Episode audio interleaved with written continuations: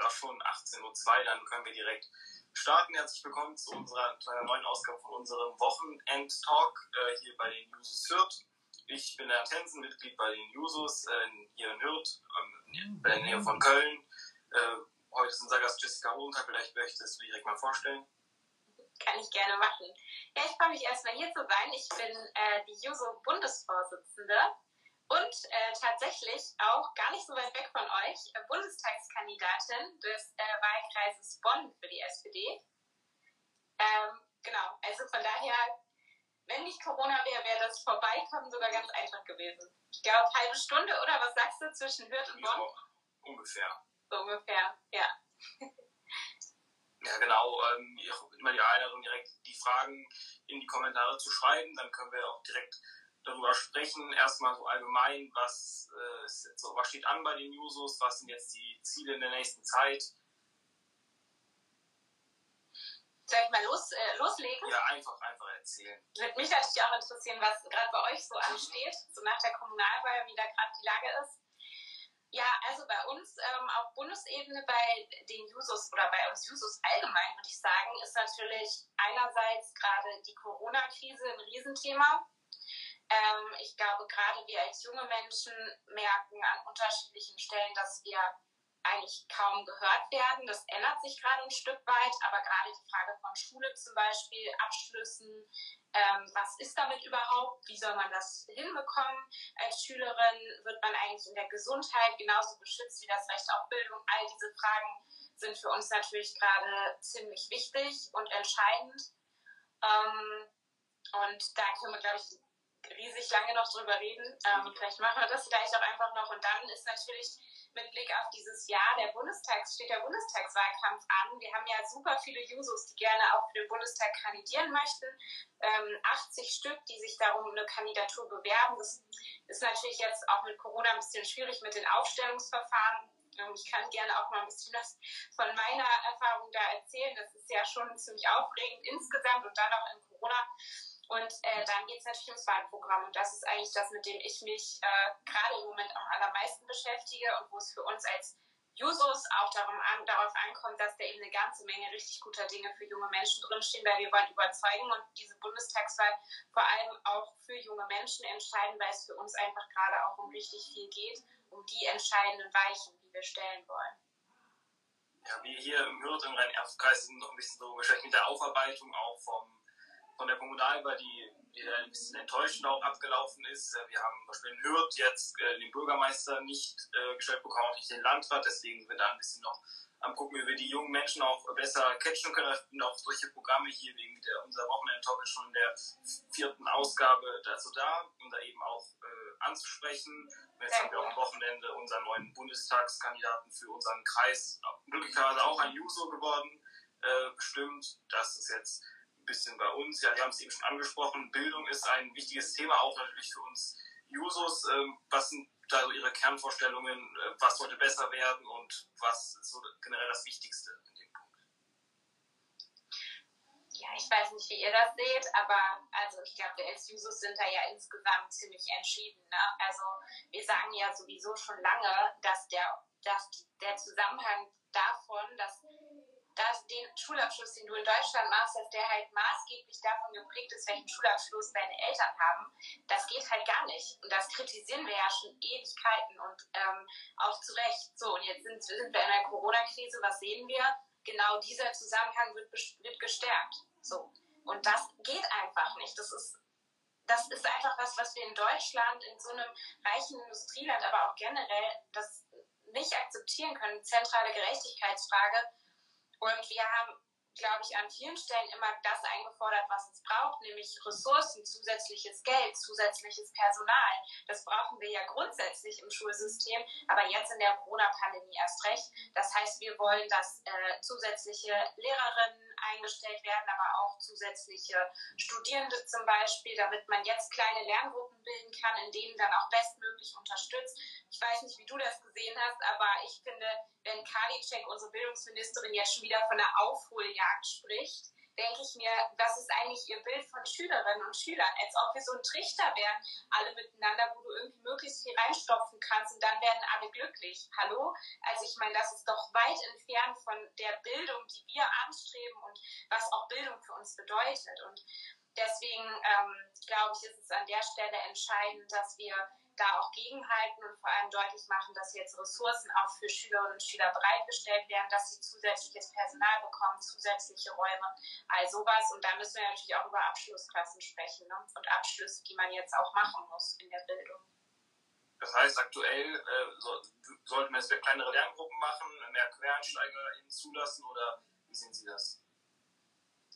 Ich glaube, wir können uns duzen. Ja, ähm. das ist, ist für mich noch ein bisschen schwierig. Kein Problem. ähm, ja, also auf jeden Fall zusätzliches Personal, aber keine, ähm, also nicht unbedingt QuereinsteigerInnen. Ne? Also ich bin ja selber Lehrerin, äh, harter Weg dahin und ich glaube, das hat auch seine Berechtigung, ohne dass ich sagen will, dass ich jetzt irgendwie schon alles weiß, was ich können muss als Lehrerin. Ich glaube, das macht einen auch in dem Beruf aus, dass man auch einsieht, dass man einfach nicht alles weiß und das auch irgendwie ein Stück weit eigentlich das Tolle daran ist, dass man mit den Schülerinnen und Schülern zusammen lernen kann. Aber trotzdem würde ich sagen, das ist nach wie vor fundamental wichtig, ne, dass wir gut ausgebildete Lehrerinnen und Lehrer haben. Aber wir müssen halt einerseits mehr Lehrerinnen und Lehrer ausbilden, sowieso. Wir müssen mehr Personal einstellen, sowieso. Und jetzt geht es darum, was machen wir die nächsten ein, zwei Jahre, mit Blick auf diese Corona-Krise, die ja einfach die Ungleichheit verstärkt hat, die auch dazu geführt hat, dass es Kindern und Jugendlichen und jungen Menschen allgemein gerade nicht, nicht gut geht. Und da ist unsere Antwort halt zu sagen, wir wollen, dass äh, zusätzliche Studierende eingestellt werden, andere Menschen, die sich das vorstellen können, auch mal eine Zeit zu unterstützen und wir dann auch kleine Lerngruppen bilden können, in denen jetzt gelernt werden kann, indem wir jetzt zum Beispiel auch die Schulen schon viel schneller öffnen können. Ne? Wenn wir jetzt, sag ich mal, Vierer-, Fünfer-Gruppen hätten, also wenn du dir das vorstellst, würde ich sagen, ist das was anderes, als wenn ich mit 15 oder auch 30 Kinder, Kindern und Mitschülerinnen in dem gleichen Raum sitze. So, und das glaube ich extrem wichtig. Und wenn wir auf die Abschlüsse gucken, sagen wir halt ganz klar, wir müssten jetzt eine Aussetzung, wir brauchen eine Aussetzung des Zentralabiturs, ähm, weil es einfach wir einfach nicht die gleichen Abiturprüfungen zum Beispiel schreiben können. Die kind, also die Kinder und vor allem jetzt bei Abitur, äh, die junge, junge Menschen, Schülerinnen und Schüler, die haben einfach ganz unterschiedliche Dinge gelernt. So, selbst in der gleichen Stadt. Also ich glaube, wenn du jetzt eine Schule von Hürth irgendwie mit einer in Bonn vergleichst, du weißt ja gar nicht, gibt es da Gibt es da digitale Infrastruktur? Hatten alle von Anfang an direkt ein Tablet oder so? Oder ist das nicht der Fall? Deswegen kannst du davon einfach nicht ausgehen. Und deswegen sagen wir, die Lehrerinnen und Lehrer müssen entscheiden, welches Abi geschrieben wird, aber auch welche Abschlussprüfungen für nach der 10. Ähm, ich würde auch sagen, komm, lass den Scheiß irgendwie direkt. Aber wir sehen einfach, dass diese Abschlussprüfungen insgesamt die Noten verbessern. Und ich würde ungern äh, allen, die gerade ihr Abi machen, diese Möglichkeit nehmen. Aber ich finde, da muss halt die Lehrerin, der Lehrer entscheiden, welche Auswahlmöglichkeit man gibt. Also, das ist unsere ganz klare Haltung. Ich finde es echt schade und ehrlich gesagt würde mir auch noch ein anderes Wort für einfallen, dass, ähm, ja, dass wir überhaupt so lange brauchen, um da, damit da endlich mal was passiert. Also, ich meine, wir haben jetzt ein Jahr Pandemie. Jetzt haben wir noch eine konkrete Frage in den Kommentaren. Was haben wir von mehr Geld, mehr Personal, kleinere Lerngruppen oder was? Ja, auf jeden Fall. Also wenn ich zum Beispiel ähm, Studierende einstellen würde, beispielsweise, dann könnte ich ja eine Lerngruppe nochmal teilen. Also wir reden jetzt zum Beispiel über Wechselunterricht. Ich möchte nochmal darauf hinweisen, ja, die Inzidenzzahlen steigen gerade wieder. Wir sind also weit entfernt davon. Wir sprechen wieder von der dritten Welle. Ich weiß nicht, wer von euch das Wort noch Welle, äh, Welle noch hören kann. So, das heißt, wir sind ja noch nicht fertig. Also wir sind ja noch nicht am Ende dieser Pandemie. Das Impfen geht zu langsam voran. So, es sind jetzt glücklicherweise die ersten Schnelltests zugelassen worden. Das ist super. Wir brauchen da eine Teststrategie an den Schulen. Auch dafür brauchen Geld. Klar. Aber trotzdem hast du gerade Schülerinnen und Schüler, die zum Teil echt extreme Lücken haben, die ganz, ganz an ganz, ganz unterschiedlichen Ständen sind. Und da, glaube ich, brauchst du einfach kleine Gruppen, brauchst du zusätzliche Menschen, die dann auch nochmal was erklären können. Das ist einfach wichtig. Und da, glaube ich, müssen wir jetzt ganz massiv investieren. Und ich freue mich sehr, dass ich gerade in der politischen Debatte auch bei den KultusministerInnen das Gefühl habe, dass das jetzt endlich so ein bisschen ankommt. Ähm, dieser Gedanke, aber wie gesagt, ein Jahr nach der Pandemie. Das ist traurig. Und deswegen müssen Jusos in die Parlamente, damit wir daran was ändern und direkt laut und deutlich einfordern, dass, dass sowas kommt zum Beispiel. Ähm, hier direkt noch die nächste Frage. Nur kleinere Lerngruppen, das ist zwar schön, aber doch nicht alles, oder? Nein, auf keinen Fall. Also wir brauchen grundsätzlich natürlich auch, äh, also wenn wir jetzt ganz groß gucken, brauchen wir un unbedingt auch eine, ja, eine Veränderung von Schule selbst. Also nur digitalisieren und zu sagen, ich schreibe jetzt zum Beispiel das Diktat auf ein Tablet, das ist nicht die Schule der Zukunft, sondern die Schule der Zukunft arbeitet ja auch ganz anders mit diesen digitalen Mitteln.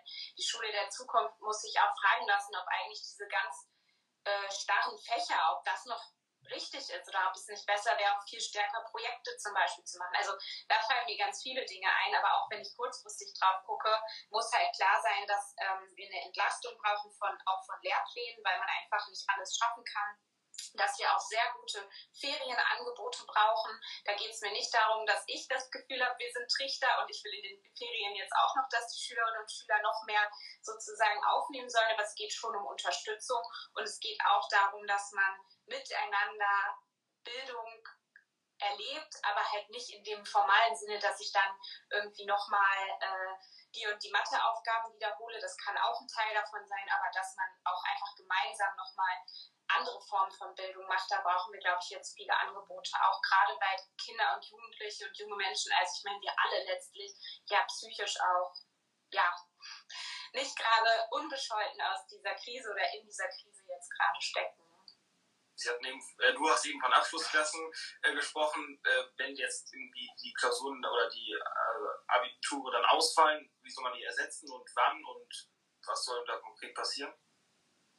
Ja, es geht nicht darum, dass ich die ausfallen lassen will. Wie gesagt, das wäre auch eine Möglichkeit. Es gibt auch viele Abiturientinnen, die gerade fordern, dass es ein Durchschnittsabitur gibt. Ne?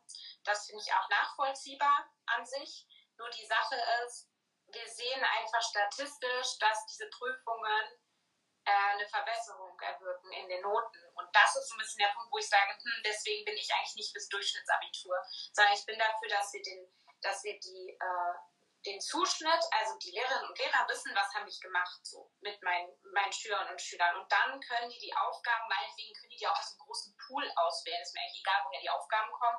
Die können die dann, drei Vorschläge hast du ja, glaube ich, in der Abiturprüfung, dann diese drei Vorschläge auswählen und aus diesen drei Vorschlägen kann dann nochmal die jeweilige Schülerin der Schüler wählen. Und dann eben hoffentlich das bestmögliche ähm, das Bestmögliche auch bekommen.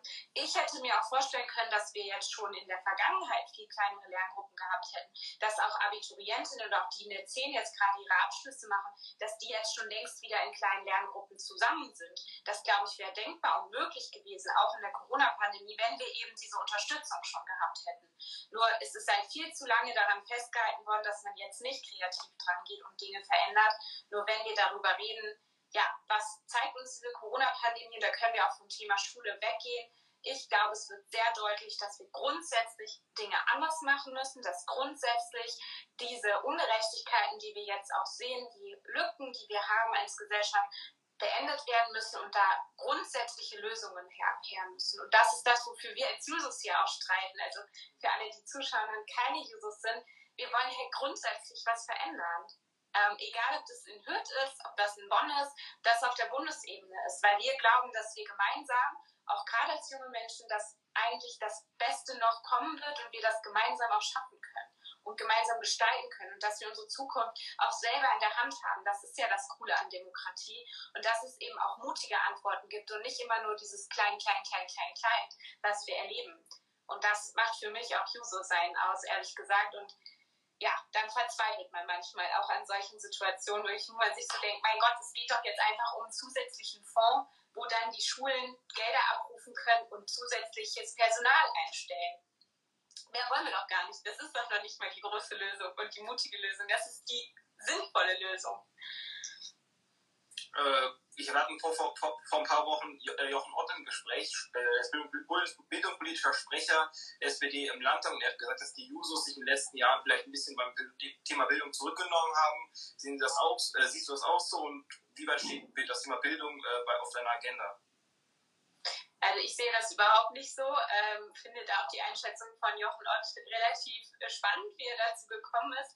Sondern ganz im Gegenteil, wir haben uns äh, bildungspolitisch eigentlich immer schon aufgestellt. Wir haben immer auch gerade in den Ländern, also in, zum Beispiel jetzt bei den NRW-Jusos hier für Hürth, ne, haben wir auch immer darüber geredet, wie sieht eigentlich die Schule der Zukunft aus? Äh, wie zum Beispiel demokratisch muss sie auch sein. Ne? Darüber reden wir ja kaum.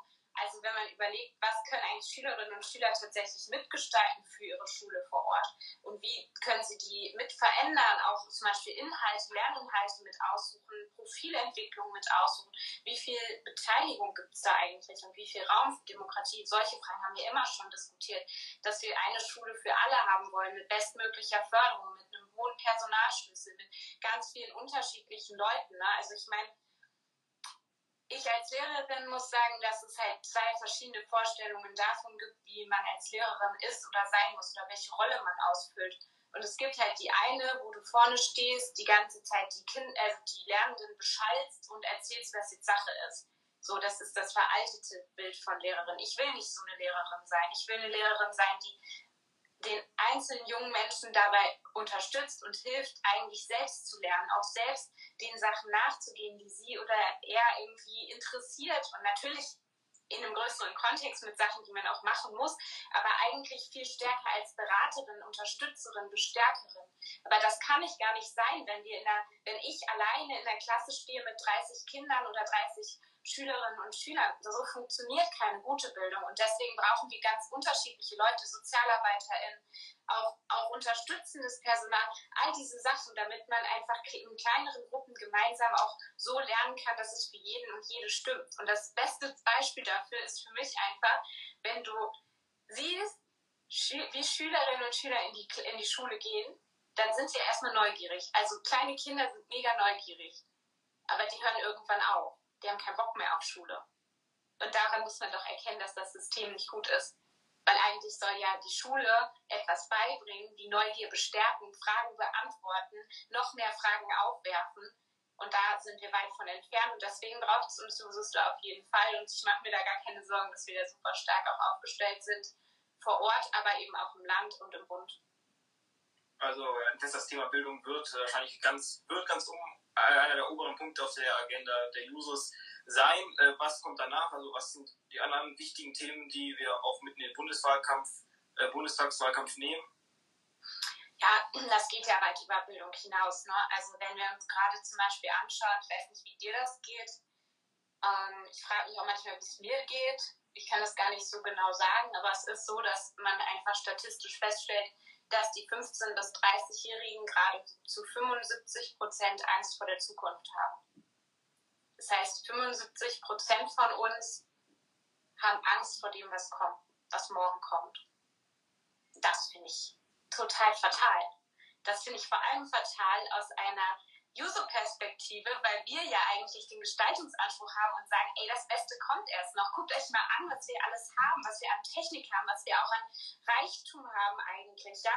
Ähm, wie gut es uns eigentlich geht und dass wir jetzt mit der Technisierung zum Beispiel die Möglichkeit hätten, dass wir nur noch vier Tage die Woche arbeiten, aber alle arbeiten können. Wie, wie wir uns gegenseitig unterstützen können. So, das ist ja eigentlich unser Gestaltungsanspruch. Und wenn du dann siehst, dass irgendwie die eigenen Leute oder wir alle so viel Angst davor haben, was morgen kommt, dann ist das richtig schlimm. Und wir als Jusos sagen eben, so kann es nicht sein, sondern wir wollen irgendwie, wollen ganz klar sagen, ähm, dass jede und jeder sich darauf verlassen kann, immer alles aus seinem Leben machen zu können. Das heißt, wir wollen zum Beispiel sowas wie eine Ausbildungsgarantie, die Umlage finanziert ist. Das heißt, jede und jeder hat das Recht darauf, eine Ausbildung zu bekommen. Ende der Durchsage. Und man kann sich auch entscheiden. Wir wollen, dass es endlich Schluss damit ist, dass es vom Portemonnaie der Eltern abhängt, ob ich äh, in die Hochschule gehe. Ich meine, jede und jeder kann sich für eine Ausbildung oder ein Studium entscheiden. Das ist beides genauso viel wert und total okay, wie jede und jeder das machen möchte, aber es kann nicht sein, dass die Eltern und das, was die Eltern sich leisten können, darüber entscheidet, sondern es muss unsere eigene Entscheidung sein. Dafür wollen wir eintreten. Wir wollen, dass einfach jede und jeder vor der Haustür den Bus nehmen kann, ohne Ticket. Und der fährt auch oder die Straßenbahn und der kommt und ich brauche gar, gar nicht unbedingt ein Auto kann aber auch eins haben, was im besten Fall ökologisch auch ähm, funktioniert, ein Elektroauto oder so. Also wir haben einfach eine Idee davon, wie die Zukunft besser sein kann Und wir werden junge Menschen auch absichern und die Möglichkeit geben, dass jede und jeder das Leben führen kann, was sie oder er sich wünscht. Und das ist kein kleines Ziel, das ist uns, glaube ich, allen klar, aber wir sind, wir sind fest entschlossen und auch ich persönlich bin fest entschlossen und tief überzeugt, dass wir das schaffen können und dass wir uns jetzt nicht durch die Corona-Pandemie, den Klimawandel oder andere Krisen einreden lassen, dass wir bloß die Füße stillhalten sollen äh, und hoffen, dass es nicht schlimmer wird. Das ist nämlich kein politischer Gestaltungsanspruch. Politischer Gestaltungsanspruch und das, was wir auch erreichen können, Zukunft gestalten, das bedeutet, dass wir auch das, das Bessere noch gemeinsam schaffen können und so, eine, so ein Leben, wo jeder und jeder sich entscheiden kann. So. Und das ist uns super wichtig und das kommt in diesem Bundestagswahlkampf genau darauf an. Wir haben gerade gehört, dass auch viele äh, aus, äh, Leute jetzt ohne Abschluss jetzt ähm, oder Auszubildende äh, unzufrieden sind. Wie können wir das als Führungsfest konkret ummünzen, auch dass diese Menschen sich hier beteiligen? Zum Beispiel in Hürth sagen, wir haben äh, bei uns in den Jusos keine aktiven Auszubildenden oder wir haben nur äh, Studierende oder sowas oder mich als Schüler. Äh, wie können wir diese Menschen mit ins Boot holen oder überzeugen, dass man hier für eine Sache kämpft, für eine bessere Zukunft kämpft? Naja, auf jeden Fall ist, glaube ich, erstmal wichtig, dass man das Gefühl auch hat, dass man einen Unterschied macht. Also ich glaube, es ist zu oft so, dass man eigentlich das Gefühl hat, es ist doch scheißegal, ob ich da mitmache oder nicht. Ist doch egal, ob ich jetzt der Meinung bin, dass es so eigentlich besser wäre. Ist doch egal, was ich hier, kleiner Mensch sozusagen, sage, das entscheiden doch sowieso irgendwelche anderen Leute. Nein, wir entscheiden das. Und das ist, glaube ich, das, was wichtig ist, dass wir deutlich machen, wir entscheiden das. Und es ist unser, unsere Zukunft und wir lassen uns die nicht aus der Hand nehmen. Und das geht natürlich am allerbesten, auch indem man sieht, dass Leute vor Ort aktiv sind, die die das auch konkret gestalten können. Ne? Also es gibt ja auch kommunale Projekte, die voll viele Jusos gerade auch vorantreiben, egal ob es das Azubi-Wohnheim zum Beispiel ist, ob es das Azubi-Ticket ist, was wir auf Landesebene ja durchgekämpft haben und sogar durchbekommen haben, obwohl wir nicht in der Regierung sind. Nicht so gut, wie wir es haben wollten, aber trotzdem, ne, ähm, das sind alles Punkte, wo man ja auch konkret sieht, dass es diesen Unterschied gibt. Aber am Ende ist es, glaube ich, auch die Gemeinschaft, die dazu beiträgt und dass man eben auch das Gefühl hat, ich habe da, ich treffe da Leute, die daran glauben und die das mit mir zusammen auch durchziehen wollen. Und da muss man eben auch an die Berufsschulen gehen. Und da muss man auch mit den Gewerkschaften reden und ähm, da auch ganz konkret deutlich machen, ähm, deutlich machen, ihr seid da, also wir sind genauso auch für euch da, das sind auch unsere Forderungen, die wir haben und vor allem äh, können wir das gemeinsam auch durchziehen und gestalten so. Das ist, glaube ich, wichtig. Aber grundsätzlich gebe ich dir recht. Also das ist ja eine Sache, die wir auch als Jusos immer sehr selbstkritisch irgendwie uns anschauen. Einerseits die Beteiligung von Frauen, andererseits auch äh, die Beteiligung von Menschen auch mit Migrationsgeschichte in der Familie zum Beispiel, aber eben auch die Frage von Azubis. Wir sind da noch nicht so gut, wie wir sein wollen. Das sagen wir aber auch immer. Ich, ich sage das ganz klar und offen, weil ich finde, es ist der beste Weg, auch daran was zu ändern, weil wir nicht zufrieden sind. Und das müssen wir immer wieder jeden Tag versuchen, auch vor Ort. Und das passiert ja vor allem auch durch Ehrenamtliche, Leute, die sich da reinhängen. Äh, und das ist auch ganz schön viel Arbeit, oder? Ja, Wie lange bist du eigentlich aktiv?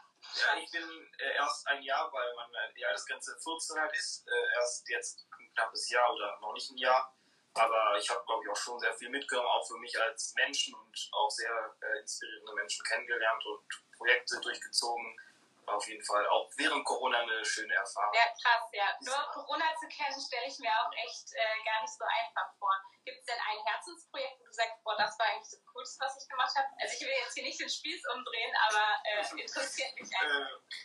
Äh, nee, also wir wollten, wir haben halt über Plan aktuell, dass wir an die Hürter Schulen gehen und da halt Gesprächsrunde machen, auch mit anderen Jugendorganisationen von Parteien, das aktuell dran oder auch äh, hier die Wochenend-Talks, wo wir auch in die nächsten Wochen noch äh, viele Gäste haben. Das ist auch so ein Projekt, das wir gerne. Äh, Mega cool.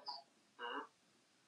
Ähm, jetzt habe ich ein bisschen den Faden ja, verloren. Sorry, tut mir ähm, leid, wollte ich nicht. Äh, viele wünschen sich, also viele äh, Schülerinnen und Schüler wünschen sich, dass sie halt vielleicht bei einer Partei mitmachen können. Die wissen noch nicht genau, äh, ob sie sich das vorstellen können oder ob sie da genug Energie für haben. Können Sie sich vorstellen, dass man so etwas einführt wie so eine Zwischenmitgliedschaft? Ich engagiere mich jetzt nur für den Punkt Bildung ich bin mir nicht sicher, ob ich überhaupt für Partei so gemacht bin oder ob ich alle äh, Punkte äh, da teilen kann, die die Partei vertritt.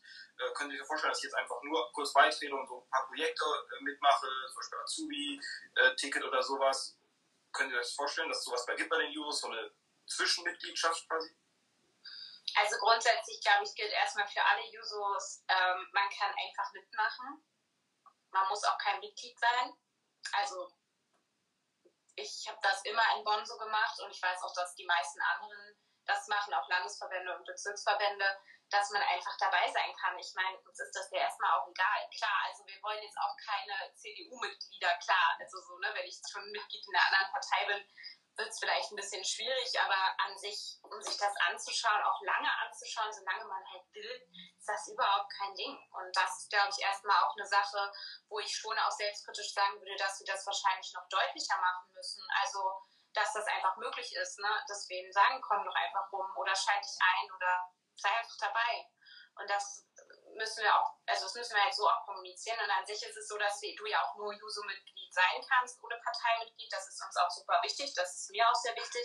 Aber du hast trotzdem völlig recht, dass wir auch überlegen müssen, inwiefern kann man hm, als Partei noch offener werden, auch als Jusos noch offener werden und das sozusagen noch mal projektbezogener angehen alles. Das ist sicherlich ein Gedanke, an dem wir auch schon länger dran sind, was aber auch immer ein bisschen schwierig ist, weil das, was uns, glaube ich, auch ein Stück weit auszeichnet im Vergleich zu anderen Organisationsformen, ist eine gewisse Kontinuität. Also klar, es gibt auch viele, die mal eine Zeit lang nur mitmachen, das ist auch völlig okay. Und es ist auch okay, wenn ich nur mal drei, vier Wochen irgendwie was mache, dann habe ich keine Zeit mehr. Aber trotzdem würde ich sagen, so die, die die Verantwortung übernehmen, auch vor Ort, die sind schon auch dabei und organisieren das auch. Ne? Und man lernt halt dadurch auch super, super viel. Und da müssen wir so ein bisschen den Spagat schaffen. Auf der einen Seite, dass man auch kurzfristig mitmachen kann, sich das angucken. Aber auf der anderen Seite wollen wir ja auch über die nächsten, sage ich mal zum Beispiel für die Kommunalwahl, ja, wir wollen ja jetzt in den nächsten vier Jahren, fünf Jahren, sage ich mal, wirklich was vor Ort verändern. Und dafür ist es schon auch gut, wenn ich feste Leute habe, die auch sich verantwortlich fühlen. Ne? Das ist so ein bisschen der Spagat, würde ich sagen. das andere große Thema ist äh, auch der Klimaschutz. Ähm, wie, wie weit sind Sie aktuell damit zufrieden, was getan wird, was muss noch verbessert werden und wie wichtig wird den Users auch in den kommenden Jahren sein, dass der Punkt Klimaschutz damit vielleicht auch zeigen kann, damit die Jugendlichen nicht nur denken, die Grünen hier sind der Klimaschutz, sondern auch äh, die Users können da ganz tolle Sachen machen? Ja, also grundsätzlich sind wir wirklich, wirklich, wirklich weit davon entfernt, dass nur die Grünen Klimapolitik machen. Und ich wünsche mir sehr, dass in diesem Bundestagswahlkampf genau das deutlich wird, weil wir einfach mal, mal klar haben müssen, ey, gerade für uns als junge Menschen geht es um alles. Natürlich geht es um alles. Es geht um die ökologische Grundlage unseres Wirtschaftens, unseres Lebens. Es geht um das, was mit unseren Kindern, also ob unsere Kinder hier noch gut leben können. Natürlich geht es um alles. Und deswegen gibt es auch keine Frage, ob wir zum Beispiel das Pariser Klimaabkommen äh, einhalten. Natürlich werden wir das tun. Wir werden auch alles dafür machen und dafür kämpfen, dass das, äh, dass das am Ende kommt. Aber es geht am Ende darum, wie machen wir Klimapolitik. Und zum Beispiel mein Bekenntnis steht, dass der Jusus steht, wir wollen es als Industriestandort machen. Und das heißt nicht, dass wir einfach sagen, scheiß drauf, dann fahren die Verbrenner halt noch länger oder dann bleibt halt die Kohle irgendwie am Netz. Nein, das ist nicht Industriestandort. Wenn wir Industriestandort bleiben wollen, auch als NRW, als Deutschland in der Welt, dann heißt das, wir müssen ökologisch umbauen, weil das die einzige Möglichkeit ist, auch Wohlstand zu erhalten.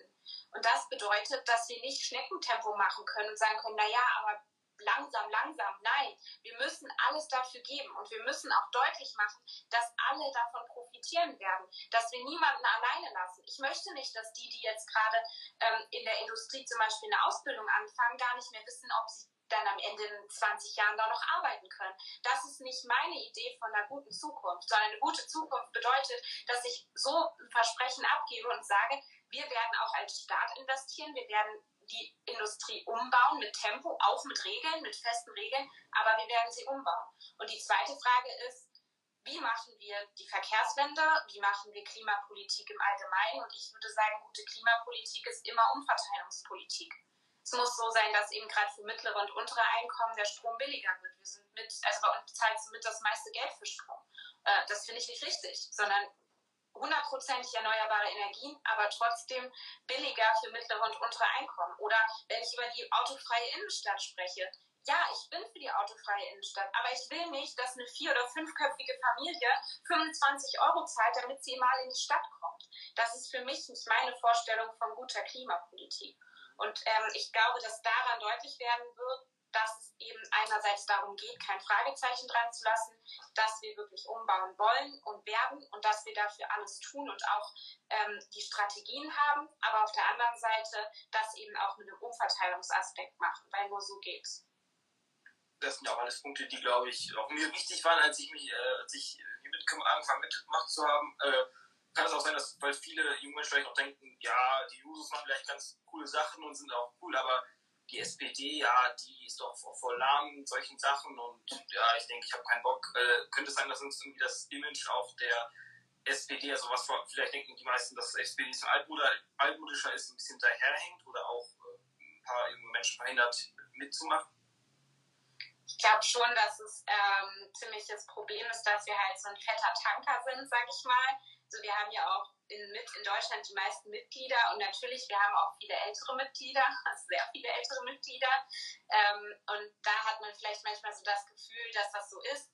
Nur ich weiß nicht, wie es dir geht, aber ich finde zum Beispiel gerade diese generationenübergreifende Zusammenarbeit, also dass ich auch zum Beispiel mit irgendwie einem 65-Jährigen dann über ein Thema diskutiere, der hat halt auch bestimmte Perspektiven, die ich auch gar nicht wissen kann, weil der lebt halt auch viel länger und der hat auch viel mehr, mehr, viel mehr gesehen. Aber trotzdem habe ich ja auch meine Überzeugungen und kann ihm auch noch irgendwie was mitgeben. Und zusammen erarbeitet man dann eine Lösung, macht Wahlkampf oder so. Das ist schon cool. Also es macht ja auch Spaß.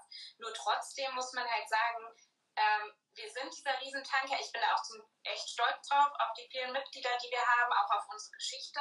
Ich finde es schon krass, wenn du dir überlegst, dass halt irgendwie vor 150 Jahren äh, die Leute irgendwie gestorben sind, dafür halt Urlaubsgeld zu erkämpfen oder überhaupt nur eine Krankenversicherung, ja. Und wir sind immer noch in dieser Tradition. Ich, ich persönlich leite daraus auch eine Verantwortung ab. Ich möchte irgendwie meinen Kindern und ihren Kindern das, also auch irgendwie sagen können, hey, ich habe versucht, diesen Weg weiterzugehen und weiter mehr Gerechtigkeit zu erkämpfen. Aber das allein reicht halt nicht. Also es reicht nicht der Blick zurück und darauf sich zu beziehen, wir sind so eine alte Partei, sondern im Gegenteil, wir müssen halt zeigen, dass wir in der Zukunft auch Antworten haben, dass wir hier auch im Hier und Jetzt angekommen sind, dass junge Menschen bei uns eine Riesenrolle spielen.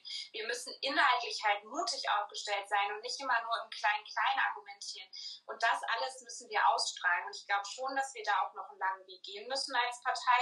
Und ich glaube, dass es da auf uns als Jusos ganz, ganz stark ankommt, vor Ort in den Landesverbänden und Bezirksverbänden und auf Bundesebene. Und wir sind da einfach sehr selbstbewusst, sehr laut und das bleiben wir auch. Ähm, ich setze nicht Olaf Scholz oder anderen gegenüber und nicke die ganze Zeit, sondern ich sage, was ich denke und sage auch, wo ich glaube, dass wir nicht auf dem richtigen Weg sind. Und das weiß ich, dass ihr das vor Ort auch macht, dass das auch manchmal unbequem ist und manchmal Leute auch nicht so gerne haben. Aber wir werden damit nicht aufhören, weil wir einfach glauben, dass gerade auch die Parteien junge Menschen brauchen und die SPD die Antworten für die Zukunft hat, die wir auch selbst mitgestalten wollen. Und das machen wir genauso selbstbewusst und sind ja auch ziemlich erfolgreich, oder? Die letzten zwei, drei Jahre. Ja, würde ich, würde ich durchaus so unterschreiben. Ja. Und wie viel Jusos wird dann in dem neuen Bundeswahltags, äh, Bundestagswahlprogramm stecken? Ja, das kann ich dir noch nicht so genau sagen. Äh, ich sag mal so, ich bin dran, wir sind dran ähm, und glaube ich machen auch sehr deutlich, ähm, ja, wo rote Linien sind. Ähm, wir haben ja auch total viele Sachen schon beschlossen. Das wissen ja ganz viele nicht, was ich auch verstehen kann, weil es war halt so eine interne Diskussion, aber zum Beispiel in der Frage von Klimapolitik ne, haben wir ja schon gute Sachen beschlossen beim letzten äh, Parteitag, aber auch in der Frage Sozialstaat zum Beispiel, wie soll der Sozialstaat in der Zukunft sein? Wir sind für eine Kindergrundsicherung, wir sind für ein Bürgerinnengeld, wir sind dafür endlich Schluss damit zu machen, dass man irgendwie die schwarze Null wie so, ein, äh, wie so eine heilige Kuh irgendwie durch die Gegend schiebt, sondern dass es halt darum geht, auch auf diese ganze Schuldendebatte breit zu gucken Ne? Wie, wie geht es denn unseren Straßen? Kann ich den Bus überhaupt nehmen? Kann sich die Kommune das Schwimmbad noch leisten? Das sind ja alles Fragen, die uns genauso beschäftigen wie der ökologische Umbau. Und diese Breite damit reinzubringen. Also das sind schon echt coole Sachen, nur die müssen jetzt auch ins Wahlprogramm da auch drinstehen. Verteilungsfrage, ne? wir sind wieder bei einer Arbeitsgesellschaft angekommen, wenn man sich die Vermögensverteilung anschaut. Das muss ins Wahlprogramm und wir haben ja auch noch ein paar andere Ideen. Ich habe über die Ausbildungsgarantie ja schon gesprochen. Wohnen, ist auch ein Riesenthema. Verkehr ist ein Riesenthema. Da werden wir auf jeden Fall noch äh, streiten müssen und im Zweifel melden wir uns aber auch nochmal bei euch, wenn wir sagen, hey, wie wäre es, wenn der Rhein-Erft-Unterbezirk nochmal diesen inhaltlichen Punkt einbringt?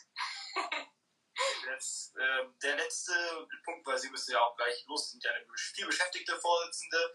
Ähm, Nochmal zu den Studierenden. Äh, was ist da jetzt, was wünschen Sie da konkret für die Zukunft oder auch mehr Mitbestimmung, äh, damit halt auch was besser gestaltet werden kann? Das ist ja auch teilweise ein bisschen äh, veraltetes System, äh, damit halt auch die Studierenden mehr mitmachen können.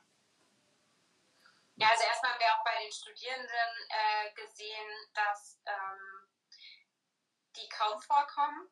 Also ich fand auch so einfach so krass, wie die Bildungsministerin von der CDU, äh, Karliczek, die halt so krass verraten hat. Also ist einfach so mit der finanziellen Unterstützung, ähm, dass die so alleine, also viele Studierende so, so alleine gelassen wurden. Und da haben wir uns natürlich immer gegen gewehrt. Wir haben immer eingefordert, dass da auch mehr finanzielle Unterstützung kommt, dass das BAföG geöffnet wird für Studierende jetzt. Wir brauchen auch eine Lernmittelfreiheit. Das kann ja auch da nicht angehen, dass ich irgendwie mit meinem Laptop von vor zehn Jahren oder so versuchen muss, dann irgendwie äh, im Online-Studium dann teilzunehmen. Also da brauchst du auch eine Ausstattung und das sind schon Sachen, die jetzt auch kommen müssen. Also ja, es braucht da eine breite Unterstützung und wir sagen eben auch hier, es geht nicht nur um die Krise, sondern es geht auch um das darüber hinaus.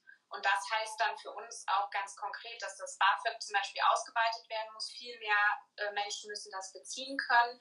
Viel mehr ähm, auch Menschen, die vielleicht älter sind. Ich meine, hey, ist doch voll okay, wenn ich erstmal eine Ausbildung mache und dann studiere. Das ist ja eine gleichwertige Geschichte.